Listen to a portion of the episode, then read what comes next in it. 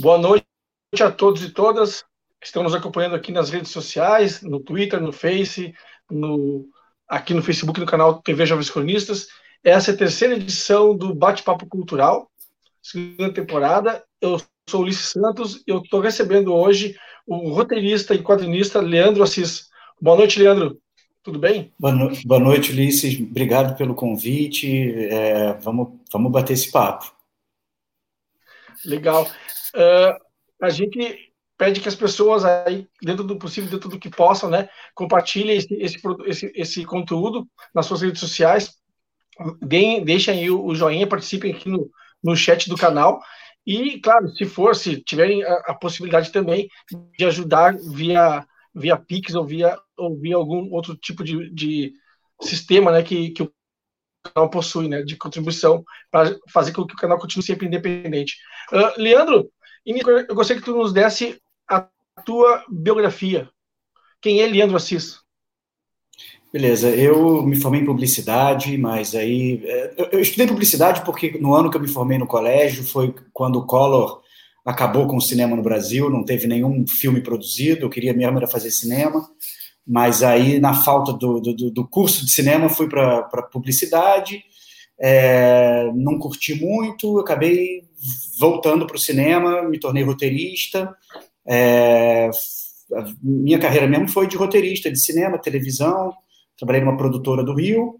E recentemente, tem uns três anos mais ou menos, eu resolvi é, migrar um pouco ali. Ou melhor, meio que assim, em vez de escrever roteiro, desenhar roteiro e fazer quadrinho, é, porque era uma possibilidade de fazer alguma coisa mais autoral e, e, ainda com isso, assim, não necessariamente abrir mão de fazer cinema e série, mas criar uma etapa anterior ao, à escrita do roteiro, que seria fazer em quadrinho primeiro, publicar, e depois, se for o caso, tentar fazer virar série ou filme, né? Então, hoje eu faço quadrinhos é, no Instagram, é, faço as séries, fiz o primeiro Santos, e agora estamos é, terminando Confinada, e terminando confinada, vamos retomar o Santos que foi interrompido durante a pandemia. É, uh, eu, eu te acompanho desde o Santos, tá? Uma tirinha de, uma tira de ódio. Eu fiquei surpreso até, a gente conversava um pouco antes, dele ter sido interrompido para quem pelo menos estava de fora, assim como eu, de maneira até uh, abrupta, assim, maneira até assim, sabe, uh, para mim inesperada. Como é que me conta um pouco como é que foi essa aquele momento lá? E do que tratava tinha é. o Santos, né? É, o Santos, ele, eu estava comentando né, até com você antes, o Santos é uma série que começou, é, ela se chamava Os Bolsominions. Na verdade, era uma brincadeira, assim, era uma coisa de meio que um Globo Repórter sobre os Bolsominions, né? De onde eles são, quem eles, como se alimentam, como se reproduzem. É, e veio de uma, de uma insatisfação muito grande. Eu, eu, já vinha fazendo, até de brincadeira, uma tirinha de humor no, no Instagram também, atacando ali, criticando o governo do Bolsonaro mas eu não eu não estava sentindo que aquilo era suficiente, sabe? Eu não estava conseguindo falar dos eleitores do Bolsonaro também. E aí eu, eu, escolhi um grupo de pessoas que eu conheço bem, Zona Sul do Rio de Janeiro, é, e porque eram é, é, é, muito baseado em alguns parentes e amigos que eu tive a grande decepção de ver que eram bolsominions. E, e, e de quem eu me afastei, muitos eu me afastei, e com quem eu vinha brigando nas redes sociais, discutindo, e desde lá do golpe na Dilma e tudo, coisa que não levava a lugar nenhum. Então eu resolvi é, descarregar essa minha, essa minha questão nos quadrinhos. E aí veio a ideia de fazer uma tira, é, que eu chamei de tira de ódio, porque eu já imaginava que iam ser histórias é, de preconceito, histórias é, pesadas, e que imaginava. E eu estava fazendo elas com ódio, e imaginava que o leitor fosse sentir ódio também lendo.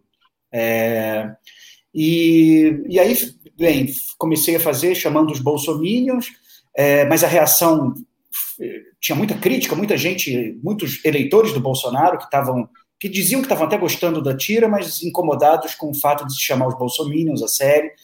E aí eu vi que essa discussão, se todos os eleitores do Bolsonaro são realmente preconceituosos, racistas ou coisa parecida, eu vi que essa discussão estava ocupando o lugar da, da, da, do que eu queria que fosse discutido ali na série, e aí troquei o título para o Santos, e, e segui com a, com a série, ela, ela viralizou, Media Ninja compartilhou e a série viralizou, é, E aí, assim, já, já existia uma trama definida a partir ali da terceira ou quarta é, tira, eu já imaginei qual seria o desfecho da série.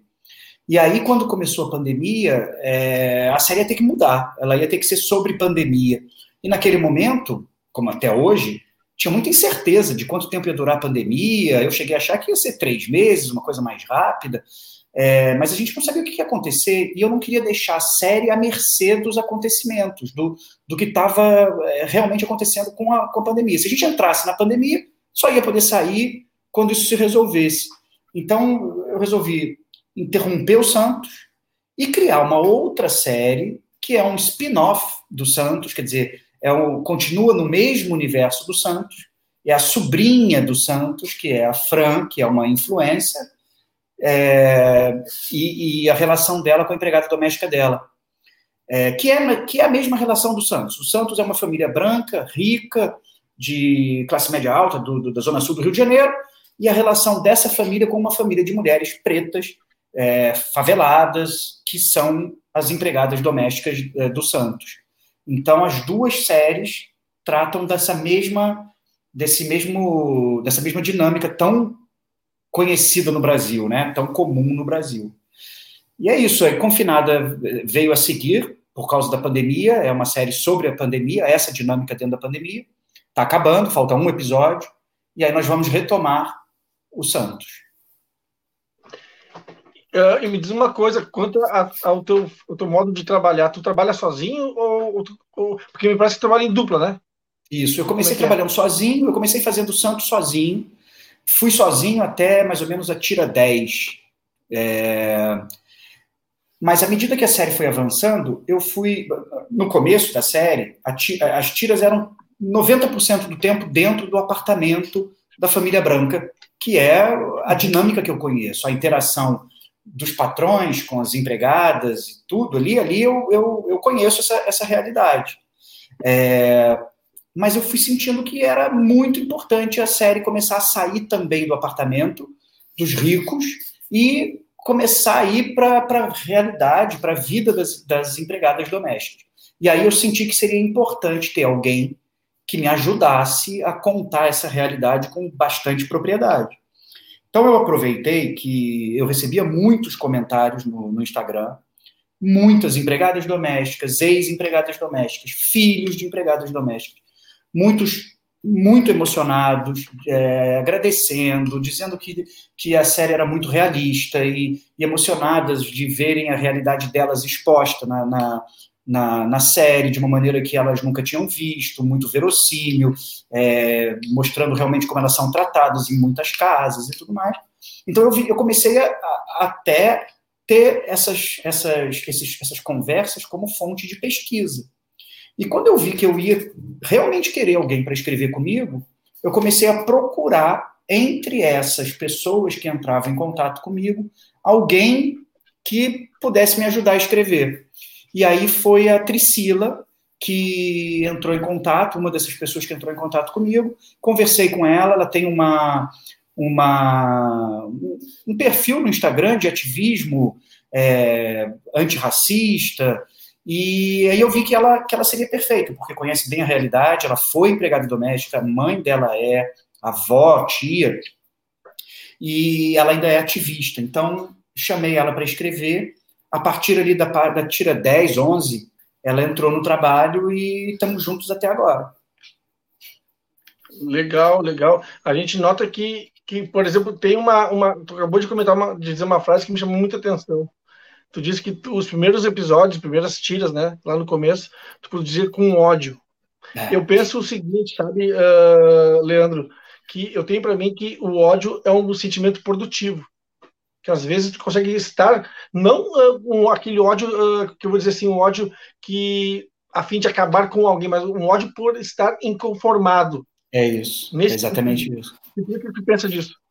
É exatamente isso, era exatamente isso. É, eu, o Jorge Furtado é um, né? Ele fala isso que, que para ele fazer filme, quer dizer, a motivação inicial ele ele encontra na, no mundo, na vida, uma insatisfação, alguma coisa que o desagrada, que que, que ele quer compartilhar com alguém. ele quer ver se outras pessoas sentem como ele, ele quer poder falar disso, e é isso que motiva ele a fazer os filmes. É mais ou menos a mesma coisa ali nos quadrinhos. Eu, eu é, a indignação com o que está acontecendo no Brasil me levou a pensar muito sobre essas pessoas que votaram no Bolsonaro, nessa, nessa coisa do, do, desse tipo de brasileiro que prefere blindar o carro, pagar educação privada para os filhos, pagar plano de saúde, é, prefere ficar então nessa bolha a melhorar o país para todos, né? Então é, continua oprime cada vez mais o, o, o pobre, o preto, e cuida só dele mesmo, né? É, assim como eu falei, blindando o carro, com segurança privada, passando férias fora na Europa, sem querer saber e sem curtir o que é o Brasil, né? Normalmente são pessoas que não gostam do Brasil, não gostam do que o Brasil produz de cultura. Quer dizer, é uma coisa muito, um pessoal muito complicado e, e era isso. Eu queria, eu queria poder falar dessa da branquitude, é falar desse, dessa, dessa gente que, que desumaniza tanto a empregada doméstica que está dentro da casa deles todos os dias, muitas vezes dorme, mora dentro daquela casa e assim mesmo, é, apesar deles dizerem que são que essas pessoas, essas mulheres são da família, muitas vezes separa o talher, separa o prato, separa o copo, muitas vezes diz que a comida da casa ela não vai poder comer, tem que trazer a própria comida, é, coloca num quartinho que é o tamanho de um armário, sem janela, quer dizer, é, e que também, é, assim, a relação com as empregadas domésticas, ela é para mim a mais é a mais exemplar dessa questão, porque é isso, é, essa, essa pessoa está dentro da própria casa do branco e, e então fica tudo muito escancarado.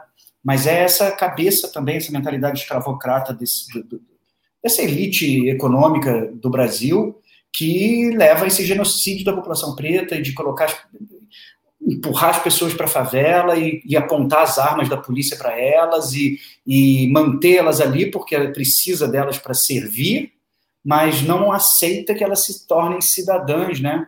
E aí a gente vê a reação quando vem um governo de esquerda e que minimamente começa a colocar essas pessoas é, a, ter um tratamento mais humano, permitir que vão para a faculdade, que viajem de avião, a reação da, dessa, dessa elite, vamos dizer assim, é não gostar, reclamar, o aeroporto virou rodoviária, é contra as cotas, quer dizer.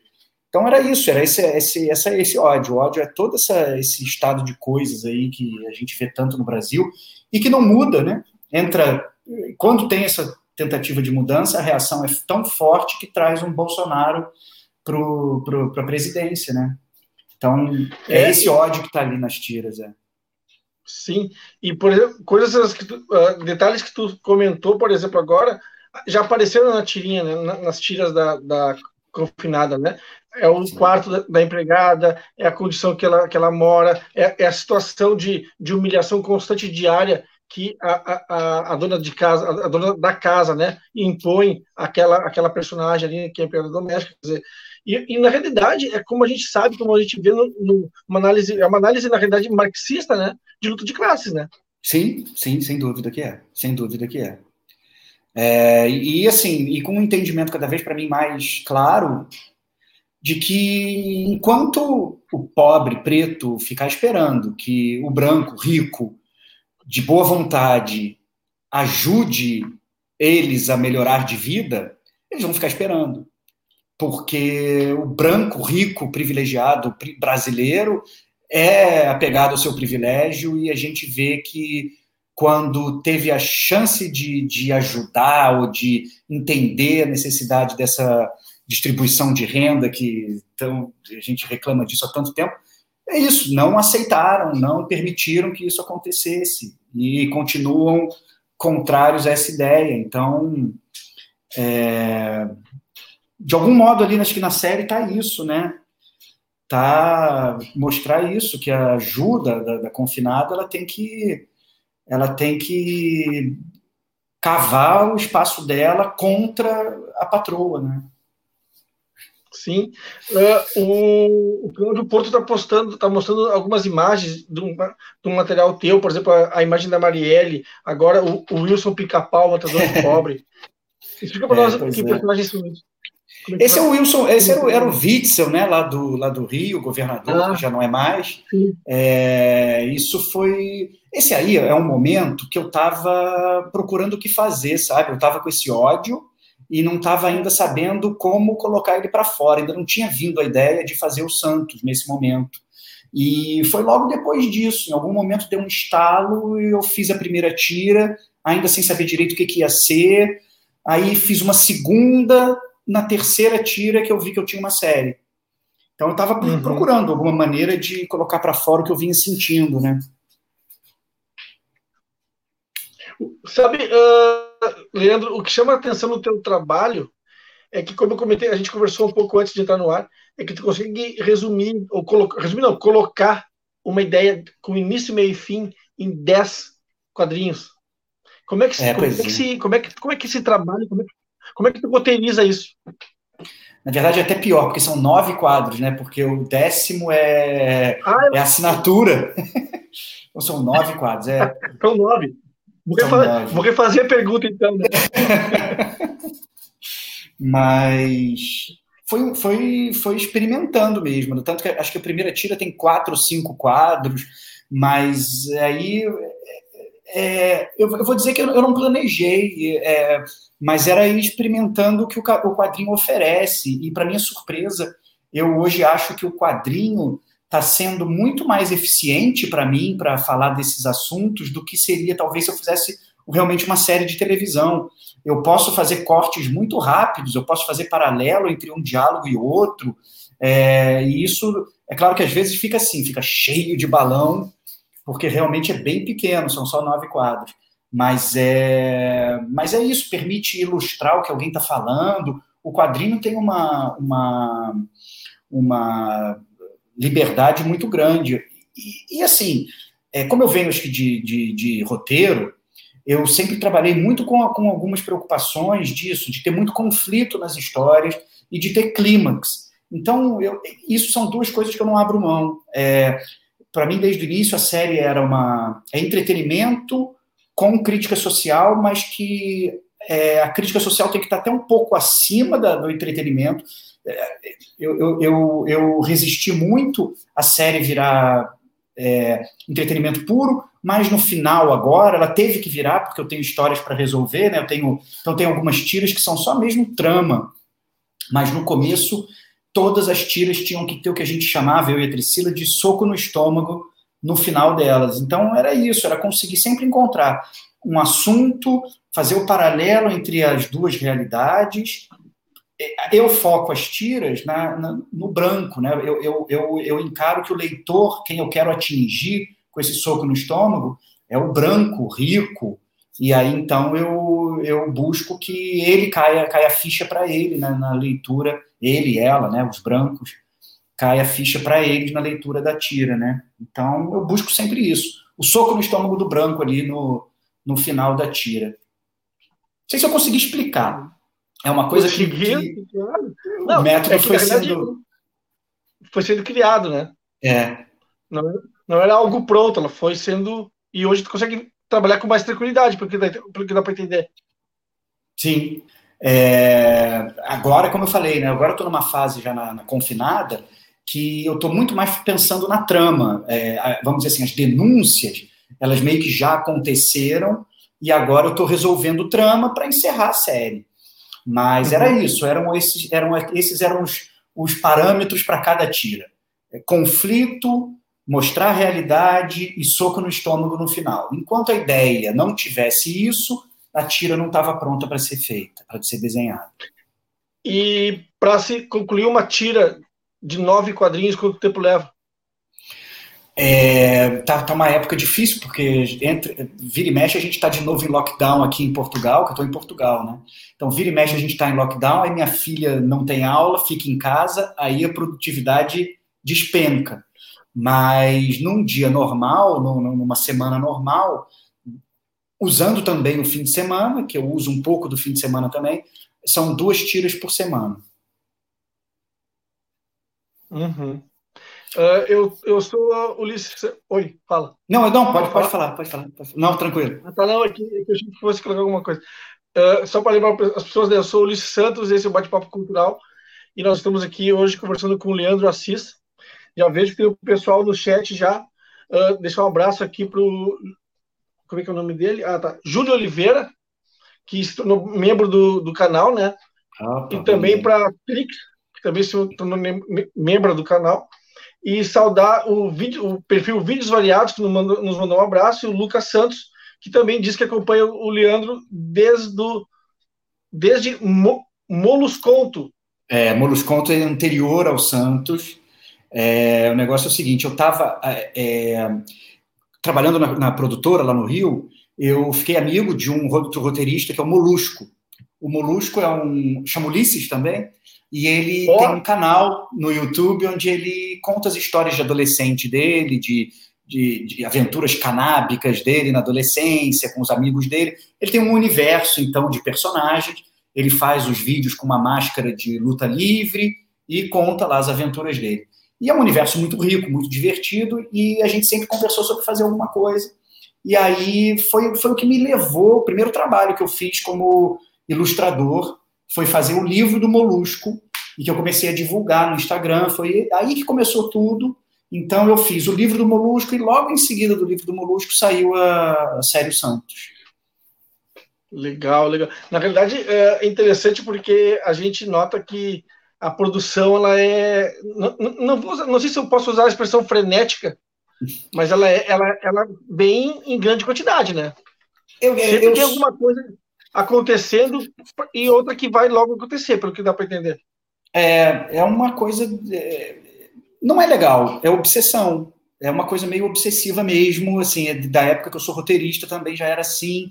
Eu não, eu tô o tempo inteiro pensando o que que eu vou uma história. Eu olho para uma cadeira e me pergunto se rende um filme. É o tempo inteiro, é uma coisa de ansiedade mesmo. Tem um, uma ansiedade que a cabeça ali não, não para de, de, pensar em história. Então, é isso. Acaba um, vem outro. Acaba um, vem outro.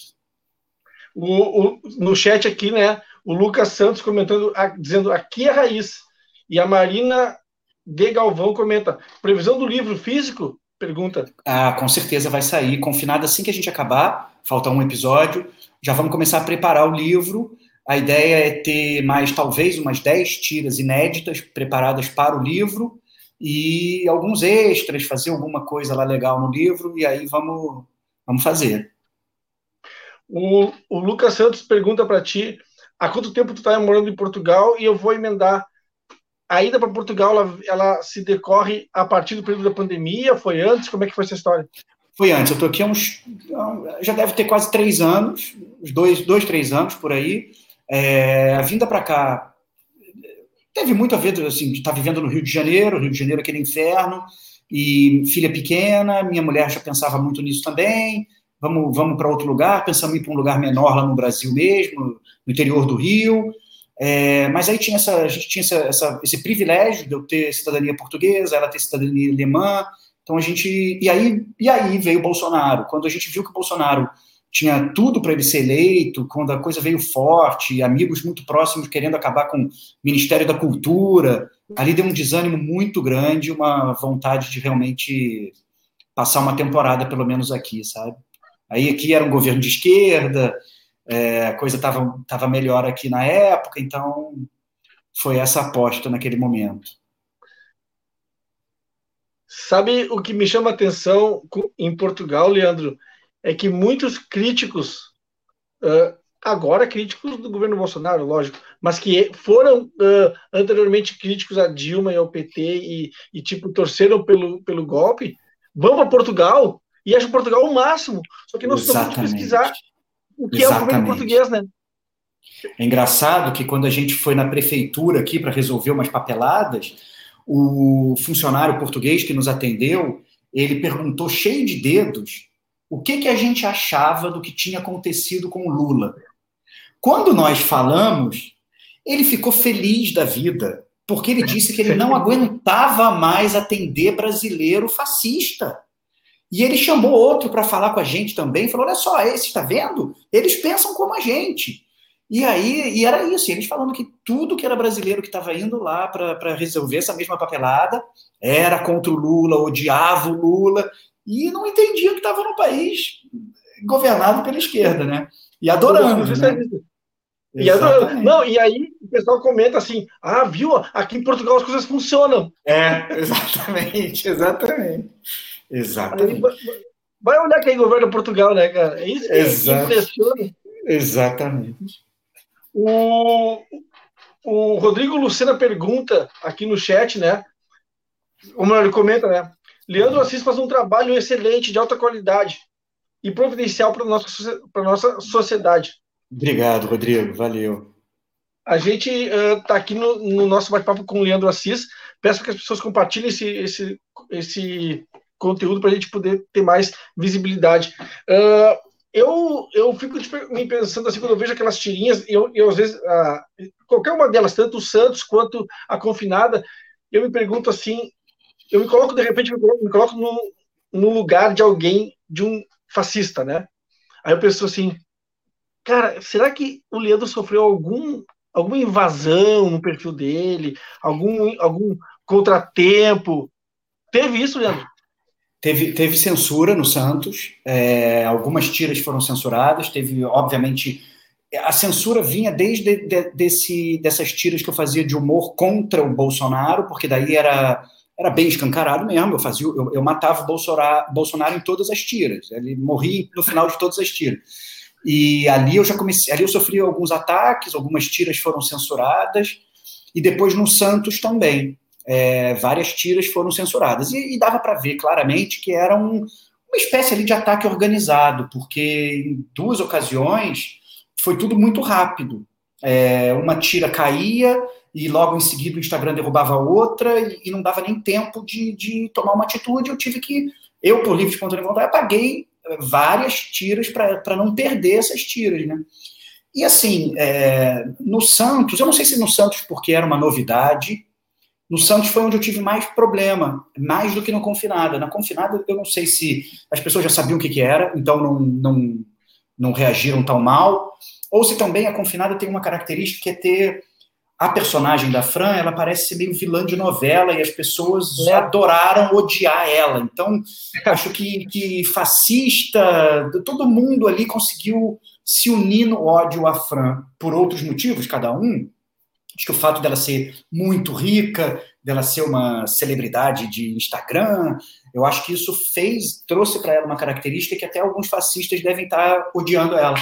Mas, mas no Santos, não no Santos, a gente, é, toda tira, a gente, a gente falava de alguma questão que trazia uma, alguém para reclamar. Então, é, teve uma tira que falava de um padre racista. E essa, um monte de católico entrou na, na, na tira e acabou é, censurando. Teve uma tira que a gente falou de uma, de uma psicóloga que é branca, rica, e que não consegue ajudar a empregada doméstica, a cliente, que é uma empregada doméstica, por desconhecer completamente a realidade dela.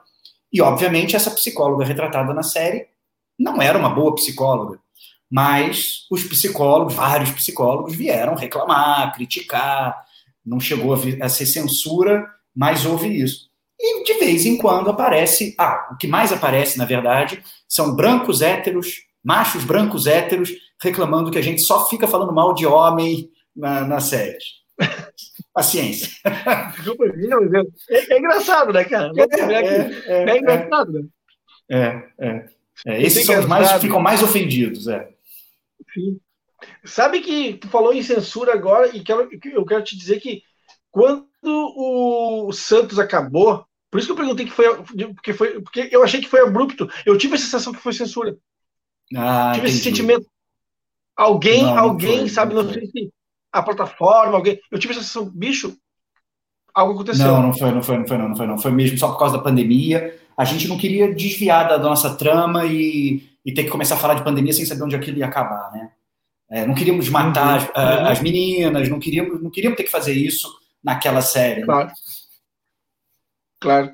Uh, o, aqui no chat a Marina comenta do crente ao ateu, todo mundo, todo mundo odeia a Fran. É isso aí. É Marina, Marina, minha sobrinha, de Petrópolis. Ah? Estava com Covid, uhum. espero que já esteja bem. Espero que esteja bem também.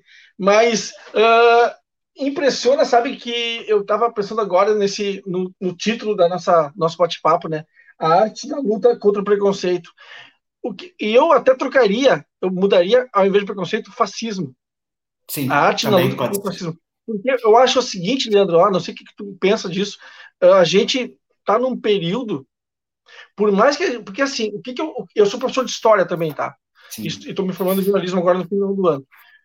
Eu, eu acredito que as coisas têm que ser, serem chamadas pelos seus próprios nomes.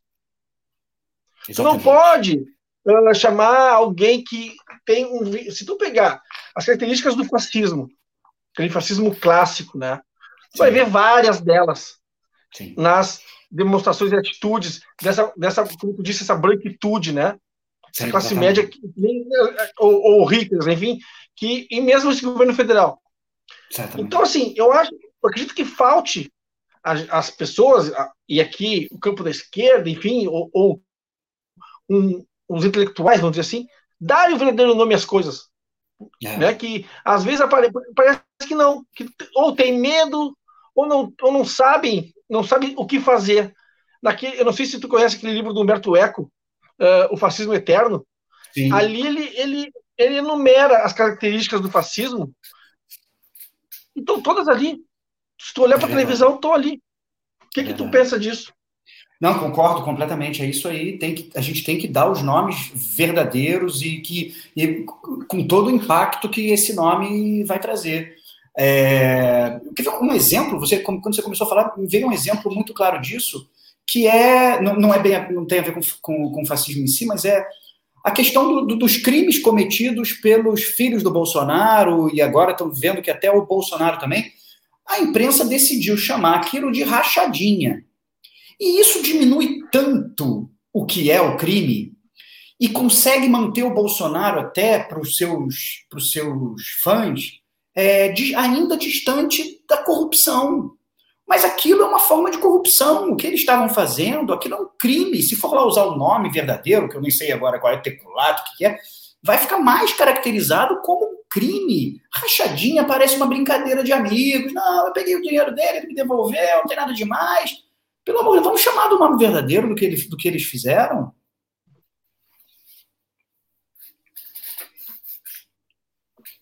Sim. E, e, e, porque até a rachadinha cria uma, um ar de quase infantilidade, né? É, quase exatamente. exatamente. Fofinha, exatamente. Quando Vamos porque assim, ó, o que que acontece, né? De um lado tu tem petrolão, exatamente, mensalão, risco enorme, do lado tem rachadinha, exatamente, fofinha, né? É, é, é isso. isso. aí, é isso aí, e, é isso aí. E, e, lamentavelmente tu tem, né? Tu tem uma é imprensa que assina embaixo praticamente, né? Porque a crítica é, é pontual, né? É. A crítica é bem é. pontual. É, é, é. Pegando aqui mais uma vez, ó, o Lucas pergunta para ti, né? Se há projeto de volta ao Brasil. É, não, no momento não. No momento não tá, não tá dando para voltar no momento, sim. E na verdade, assim, de um, de um, de um gente... modo. Não, só quer dizer que de um modo ou de outro, assim, eu saí do Brasil, mas a cabeça dá para ver que não saiu muito, né? Porque as histórias são brasileiras, uhum. eu continuo fazendo e pensando no Brasil o tempo todo, mas realmente voltar para morar nesse instante não é o caso. Mas me diz uma coisa, Leandro, apesar da, da história ser ambientada no Rio de Janeiro, na Zona Sul, como tu disse, ela tem um quê de universal, né? Eu, eu, eu vejo que sim, cada vez mais pela reação das pessoas. Eu realmente, quando eu sentei para escrever, quando eu comecei a pensar, eu pensava no Rio de Janeiro, nas pessoas que eu conhecia e, e só. Eu não eu não estava ali com, com imaginando que eu ia retratar o Brasil. Estava retratando a realidade que eu conhecia muito bem. E aí, realmente, é claro, muitos brasileiros de todo canto do Brasil vieram comentar comigo. E, para minha surpresa, também pessoas de Portugal, pessoas da Argentina, Muitos africanos vieram comentar que conhecem esse tipo de situação, que conhecem aquela realidade. Claro, cada uma com, seu, com suas características no seu, no seu país, mas, mas a coisa é universal. Assim, é, dialoga com muitas culturas, infelizmente.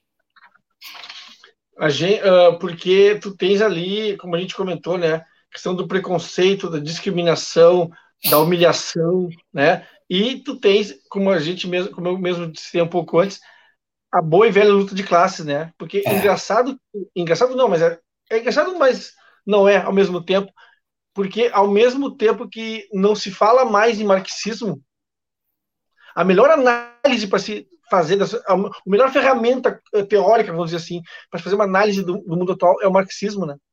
É, mas o Brasil foi conquistado pelo, pelo fascista que, que realmente coloca, criminaliza, eh, um país que criminaliza a esquerda não precisa nem ser, não precisa nem ser comunista, a esquerda já é o, o capeta na terra. E, e, e, como falar, como, como é, reverter isso, né? Com a imprensa martelando também que é assim, a imprensa colocando, normalizando Bolsonaro e colocando a esquerda como o outro polo, né? Quando na verdade, no meu entender, o, o Bolsonaro não é o, o, o lado oposto da esquerda, do, do, lado, do lado oposto da esquerda, eu poderia aceitar, sei lá, um PSDB que, com tudo que tem de ruim, pelo menos parece que, que era ainda um jogo de política ali. Agora, o, o Bolsonaro teria que ser oposição a tudo e a todos os partidos políticos é, razoáveis, né? Ele é uma excrescência que está fora da curva, não é não é uma polarização falar que, que um lado é o Bolsonaro, outro lado é a esquerda. Não é. Então, mas a imprensa diz que é uma, uma escolha difícil e, e coloca os dois como oposição, quer dizer, é, fica difícil. Fica difícil. É, é, eu, eu, eu não consigo ver muito como reverter isso, na verdade. Eu não sei. É uma coisa que eu. Não sei se você tem uma ideia. É, a gente, ideia de muitas coisas a gente tem, né? Às vezes não pode verbalizar, mas, né? É. Mas uma pergunta para ti, tu que é um cara que tu, artista, né? Enfim, que coloca suas ideias, a sua opinião, a sua informação, a sua, a sua forma de ver o mundo através da arte. Como é que tu vê a, arte, a, a classe cultural no Brasil atualmente? Porque uh, eu vejo que tem muito pouco artista que dá o tipo de mensagem que tu dá. Saber o que tu acha da classe artística brasileira hoje. É, eu, eu, eu tô muito. Como, como eu, eu, entrei nesse negócio do quadrinho mais recentemente, né? Tem três anos que eu estou realmente ali trabalho, fazendo isso. Eu estou numa fase de, de olhar muito para o quadrinho, para ver o que está sendo feito, para tentar ver o que, que é possível fazer, para conhecer mesmo, que eu estava meio distante, né?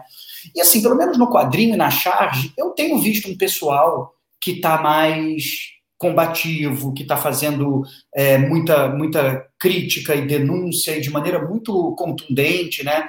É, o Gilmar tem, que, que, que, que, tem o Instagram, o, eu sempre esqueço o arroba, é, cartunista das cavernas. É, é sensacional o que ele está fazendo, é sensacional o que ele faz. É, o Lafa, é, então, então eu, eu, acho que, que na charge, na, na, nas redes sociais, tem um pessoal de, de design também lutando realmente com, com, com, vontade. Onde talvez eu sinta que, que a coisa parece estar um pouco mais acomodada, né? Realmente, talvez, a não ser talvez um, o rap, talvez o Jonga e o Emicida e Criolo ainda estejam ali com a coisa da, da contestação e da. Mas realmente música, televisão eh, nem se fala. Então, realmente, tem um, em algum departamento a gente parece que não tem mais a, a, a, a vontade da, da, da, luta como a gente já teve na época da ditadura, Chico Buarque. É, hoje parece que isso está um pouco mais. Eu não sei se a internet dilui também. Talvez tenha isso. Eu, talvez a gente viva nessas bolhas de internet por causa dos, dos é, algoritmos. Dos algoritmos. Então, eu tenho visto muito de charge, mas realmente no, nos outros campos, eu, nas outras áreas, eu tenho visto pouco. Mas charge e quadrinho, o quadrinho tem o, o Dessalete, é um cara que, que, que faz coisa é, bem interessante também. Então, é, mas eu não tinha parado para pensar nisso. Você me, pegou, você me pegou aqui de surpresa. Eu entendo isso que você fala. eu vejo uma, uma falta. Música, dramaturgia, talvez esteja. Mas dramaturgia a gente tem ali um Kleber Mendonça Filho fazendo ali, um Bacurau. É, então. Mas parece. Me chama... ah, diga. Não, era isso, era isso.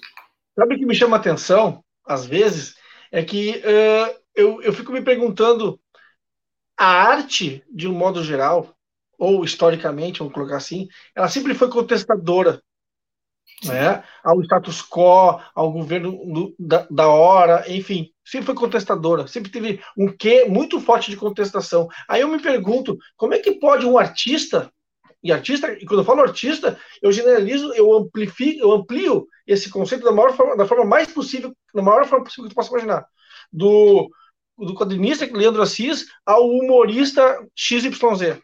Como é que pode um, um, um artista ser conservador?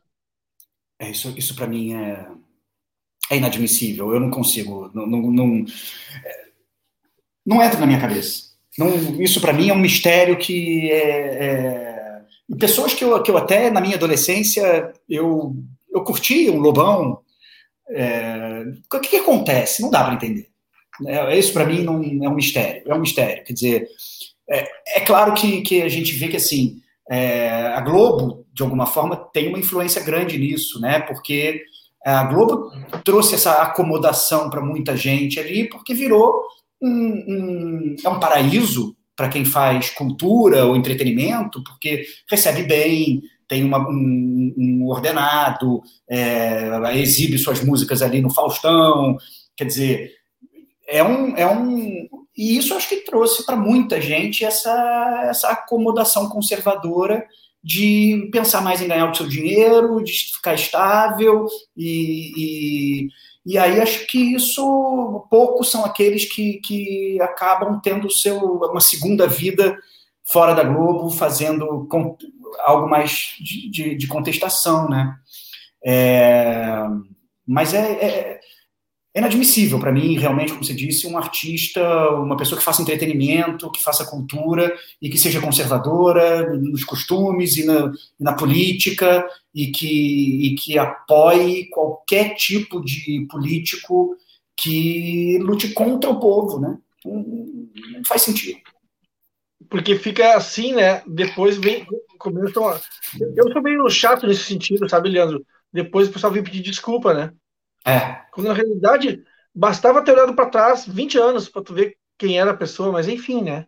É. Uh, sabe o que eu acho, o que eu penso sobre a questão das redes sociais e da internet de modo geral, é que, eu, é que ela nos deixa numa situação, nos coloca numa condição fragmentada. Sim. É como tu disse, a questão do algoritmo. Eu sou, eu, eu sou, eu sou, tô, eu tô sempre na minha única bolinha, naquele espaço é. ali. E eu acho, porque assim, o que, que acontece, né, Leandro? Inicialmente, a internet nos passa a impressão qual? Que todo mundo vai te ver. É. Todo mundo vai te ver. O mundo inteiro vai ver Leandro Assis, vai ver o Jovem Turistas, vai ver Ulisses, etc. E não. Não. Tem, como a gente comentou, tem o tal do algoritmo que nos fecha, que nos enclausura. Sim, sim. É, e acho que isso, inclusive, é uma, é uma questão que a gente coloca numa das tiras da, da, da confinada, que quer, quer tentar mostrar para as pessoas, para os nossos leitores, que é preciso romper o algoritmo, e isso você faz escolhendo é, conteúdos diferentes daqueles que você está acostumado. Né? Então, se a pessoa realmente, é, vamos dizer, caiu no, no, colo dela a tirinha ali da gente, lá, da confinada. Se ela só ficar lendo a tirinha, mas não diversificar o conteúdo dela, não for seguir pessoas que fazem conteúdo antirracista, que fazem conteúdo mais de esquerda, se não for procurar esse conteúdo para curtir, para colocar ali ativamente no seu feed, você vai continuar na bolha, você não vai furar essa bolha. E, e, e isso é muito importante para ter, para abrir a cabeça da pessoa, sem dúvida nenhuma. E, inclusive, para saber como é que o lado de lá está pensando, né? Eu sei que, às vezes, quando eu vou para o lado de lá para pesquisar, é um, é um esgoto, mas é e, e é, é, difícil, né? Mas é importante. É um esgoto, mas é uma fonte de informação, com certeza, né? Sim, com certeza é. Tem que aguentar, mas tem que aguentar porque dá embrulho estômago. Tem, tem. Me diga uma coisa. Quem é Leandro Assis? Ou, né? Bem original. Leandro Assis por Leandro Assis. Ih, caramba, nunca, nunca pensei em responder uma pergunta dessa. É... Bom, eu sou marido, pai, e sou, sou botafoguense, e sou. Isso diz muito. E sou ansioso, muito ansioso. Tenho transtorno de ansiedade, e isso me faz querer fazer muito quadrinho, muito roteiro, muito. É a minha maneira de, de lidar com, com essa realidade, e fico cada vez mais ansioso por conta desse país que a gente só vê, como eu falei já muitas vezes, oprimindo, oprimindo, oprimindo, quando a gente acha que vai ter um respiro para o mais pobre, que a coisa vai melhorar, a gente tem essa onda, que não foi só uma onda, foi uma tsunami, parece que assim, para colocar todo mundo de novo no seu lugar e colocar, deixar o Brasil como, como sempre foi, né? Então, indignado com isso, ansioso com isso, é isso é o que. Acho que isso é o que mais move hoje. Mais me move é isso. Eu vou te, dar, te deixar com mais um momento de surpresa, então. Cláudio, solta aí a vinheta da dica do convidado.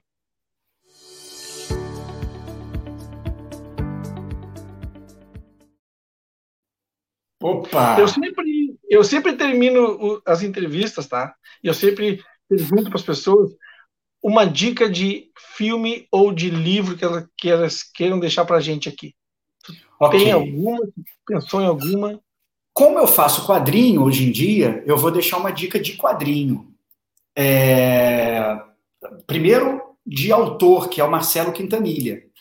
Para mim, o, o quadrinista brasileiro que melhor retrata o Brasil em quadrinhos.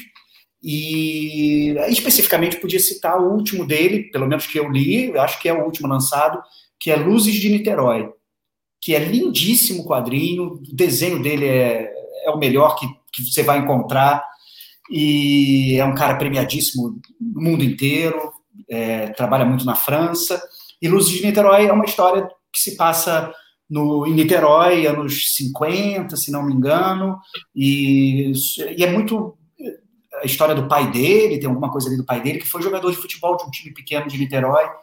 E é uma história é, maravilhosa. Então, Marcelo Quintanilha, Luz de Niterói. Muito, uh, Leandro Assis, eu quero te agradecer muito pela, por ter nos dado esse tempo e por nos dado essa entrevista, esse bate-papo, que foi super enriquecedor. Foi, assim, muito bacana. Foi uh, perceber que tem tem uma tem um, um personagem, tem um, um, artista, enfim, né, que faz um trabalho de contestação num cenário que a gente está vendo assim que às vezes parece uma pasmaceira, assim, algo uh, sem muito uh, o que dizer, mas tu tem uma voz que faz com que a gente se sinta representado. Quero te deixar aqui minha saudação e meu abraço. Pô, Ulisses, muito obrigado. O papo foi ótimo, adorei. A conversa foi, foi muito boa, rápido, passou rápido. É, parabéns pelo trabalho aqui também. E, pô, obrigado. Quando, quando quiser, é só chamar. Obrigado. Uh, lembrar que no chat aqui entrou um perfil agora novo, a Voz da Legalidade. Olha só o nome, hein? Que legal. Olha. Boa noite, boa noite, pessoal. E lembrando que na próxima sexta-feira, dia 2 de abril, nós vamos receber o vereador do pessoal de Porto Alegre, Matheus Gomes, aqui no Bate-Papo Cultural. Meu amigo Leandro Assis, meu muito obrigado. Obrigado a todos que nos acompanharam nesse bate-papo. Eu sou o Luiz Santos, esse foi o Bate-Papo Cultural. Valeu e boa noite. Obrigado, pessoal.